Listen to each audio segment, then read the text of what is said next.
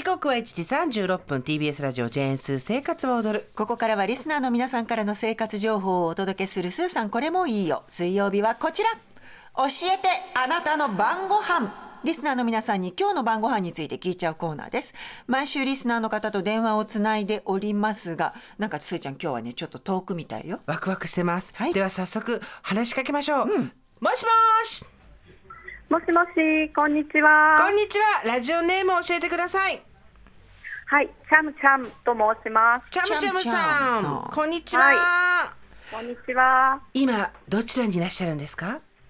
はい、私、ベトナムホーチミンにおります。うわーすごい。本当のベトナムですか？あ、そうです。パスポート必要な？そうです。ホーチミンっていう名前のベトナム料理屋さんとかじゃないよ。すごい。すごい。いつもポッドキャストで聞いてくださってるんですって？はい、聞いております。ありがとうございます。あす。ございますごい。わうわうじゃあちょっとそのベトナムとつなぎながら参りますよ。行きましょうか。せーの。教えてあなたの晩ご飯。今日の私の晩ご飯は、ベトナム版蒸し野菜シューマイです。おお蒸し野菜シューマイ。へえあのそもそもベトナムホーチミンにはいつからいらっしゃるんですか？えーっと、かれこれ、3年前ぐらいです。おーおあのご家族のご都合とかそういうことでしょうか？そうですね。夫が仕事の都合でこっちになっへて、で私もちょっと東京で仕事をやってたのをこっちで整理しながらこっちに来ました。ほうあ三年いかがですか？もう慣れましたか？そうですね。あの刺激をいっぱい受けて楽しくやっておりますが、言葉が難しいのでー勉強しながら苦労してます。そっか。ベトナムって北部と南部で全然気候違うんですよね。そうですね。今私は南のホーチミン南部なので、うん。今32度ぐらいあるかな。暑いです。32度すいません。すごい。はい。あったかい。今7度よ赤坂。赤坂7度ですわ。本当にね、こ今日は寒いみたいですいません。いやいや全然じゃあもちろん半袖ですね。はい、ノースリーブです。うわ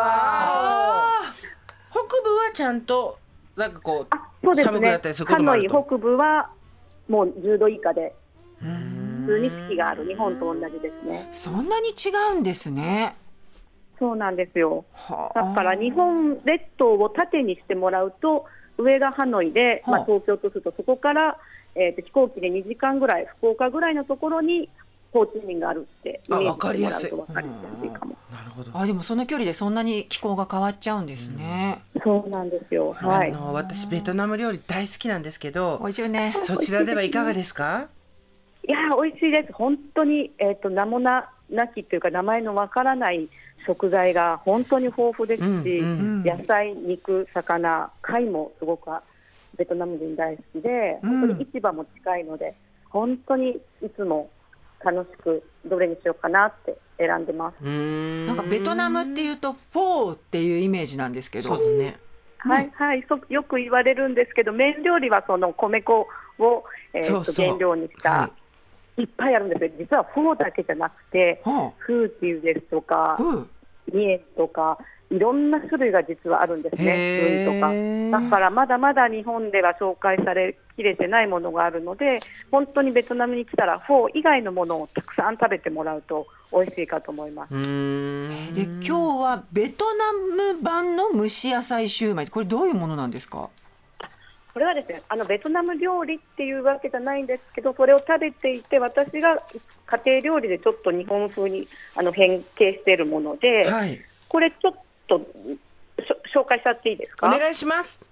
はい、えーっと材料としてはすごく簡単でわさび菜とか、まあ、あのくるめる葉っぱですね。白菜でもいいんですけど、はい。私はわさび菜の葉っぱを10枚ぐらい用意していてわさび菜の葉っぱそっちにあるんですね。うんそこにですね、はいあのひき肉と豆腐と、まあ、きくらげを切って練り合わせたあんを作ります。はいで軽く塩コショウとか醤油で味付けてもしてもいいと思います。であとライスペーパーを10枚ほど用意して、はいあと蒸し器を用意しておきます。うんうんでもうこれでもう材料は揃っているので、えー作り方はもうわさび菜を敷いてその上に軽く水を通したライスペーパーを置きます。うんででそのライスペーパーの上にさっきの豆腐を入れたひき肉あんですね、はい。きくらげとか入ったあんをポンと乗っけてそれでライスペーパーと同じように葉っぱごとくるくるくるって蒸しうん。包んで、それを蒸し器にもうセットしてで蒸す10分弱ですね。8分から10分蒸せ蒸すともう火が通るのでそれでいただけるっていう超簡単な蒸し野菜。あのね。ひき肉は鶏ですか豚ですか？あ私は豚であそうなんですね。やってます。いや、はい。でもメインが豆腐だからヘルシーですね。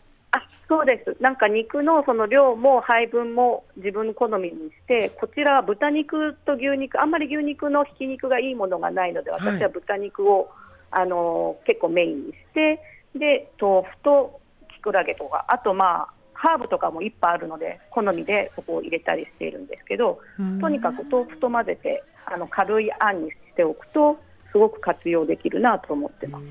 お豆腐ベトナムにあるんですか？